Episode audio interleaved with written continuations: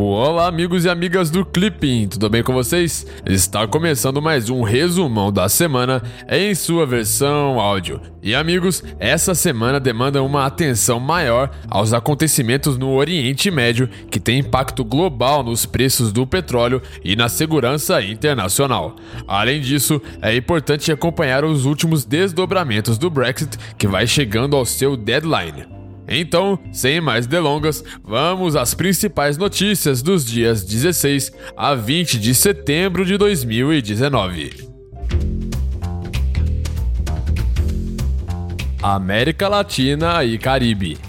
Na segunda-feira, dia 16, o líder opositor venezuelano Juan Guaidó afirmou que considera esgotadas as negociações realizadas entre seus enviados e os representantes do ditador Nicolás Maduro para tentar resolver a crise no país.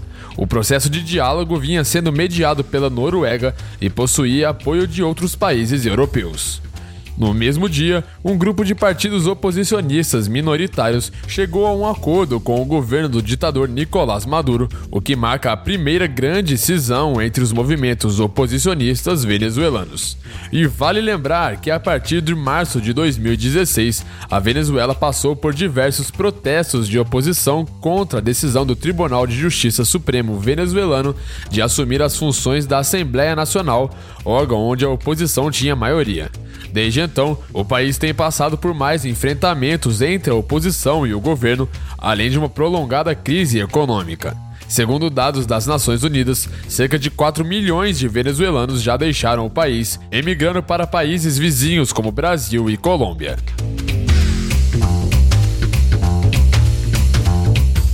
Oriente Médio no sábado, dia 14, uma delegação do Talibã se reuniu com diplomatas russos em Moscou após a ruptura do diálogo com os Estados Unidos. O acordo negociado entre os talibãs e os Estados Unidos previa o início da retirada das tropas americanas em troca de garantias antiterroristas, uma redução da violência e negociações diretas de paz com o Cabul. Na segunda-feira, dia 16, agências de inteligência dos Estados Unidos afirmaram que os ataques à refinaria de petróleo na Arábia Saudita tenham sido originados do Irã. As autoridades sauditas disseram que ainda não chegaram à mesma conclusão de que o Irã foi a origem dos ataques. Na terça-feira, dia 17, o líder supremo do Irã, Ayatollah Ali Khamenei, descartou um diálogo com os Estados Unidos depois de o presidente Donald Trump culpar o Teherã pelo ataque a instalações petrolíferas na Arábia Saudita, que interrompeu metade da produção de petróleo do reino. Na quarta-feira, dia 18, as apurações das eleições israelenses realizadas no dia anterior demonstraram uma virtual divisão entre os partidos Carol Lavan de Benny Gantz, com 32 assentos, e Likud, de Benjamin Netanyahu, com 31 assentos. Para poder assumir o governo em Israel, o partido precisará conquistar pelo menos 61 assentos, o que corresponde a metade mais um do Knesset, o parlamento. Como nenhuma legenda foi capaz de atingir esse número sozinha, será preciso agora entrar em negociações para tentar formar um governo de coalizão.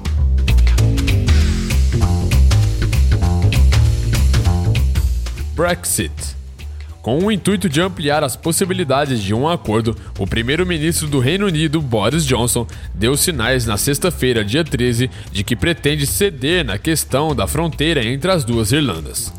O principal impasse para a aprovação de um acordo para o Brexit, negociado pela ex-premier Theresa May, é o chamado backstop, mecanismo que funciona como uma espécie de seguro que manteria a Irlanda do Norte nas regras alfandegárias da União Europeia, caso não haja solução para o problema da fronteira entre as duas Irlandas.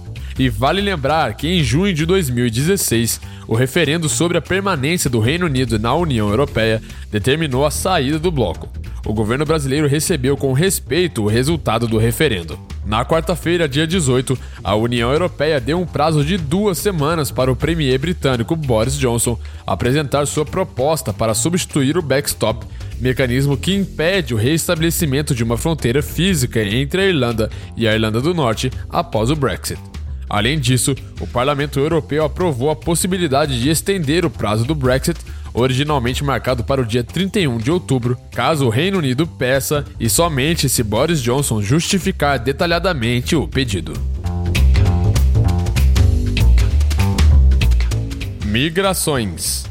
Na terça-feira, dia 17, a ONU publicou um informe segundo o qual o número de imigrantes no mundo chegou a 272 milhões em 2019, 51 milhões a mais do que em 2010. Os dados mostram que a população de imigrantes cresceu mais rapidamente do que a população mundial e passou de 2,8% em 2000 para 3,5% em 2019. O número global de refugiados e requerentes de asilo também aumentou cerca de 13 milhões entre 2010 e 2017, representando quase um quarto do aumento do número de todos os imigrantes. Ásia.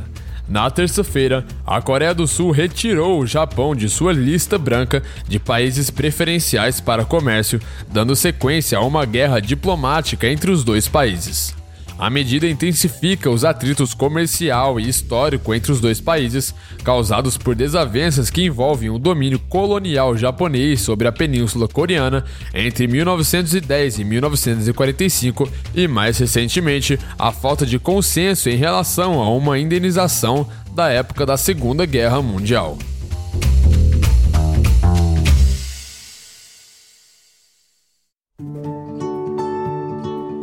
Então é isso aí. Essas foram as principais notícias dessa semana. Se você gostou, não se esqueça de deixar o seu feedback. E se tiver alguma dúvida, pode entrar em contato conosco, ok? Um grande abraço e te vejo na semana que vem. Tchau!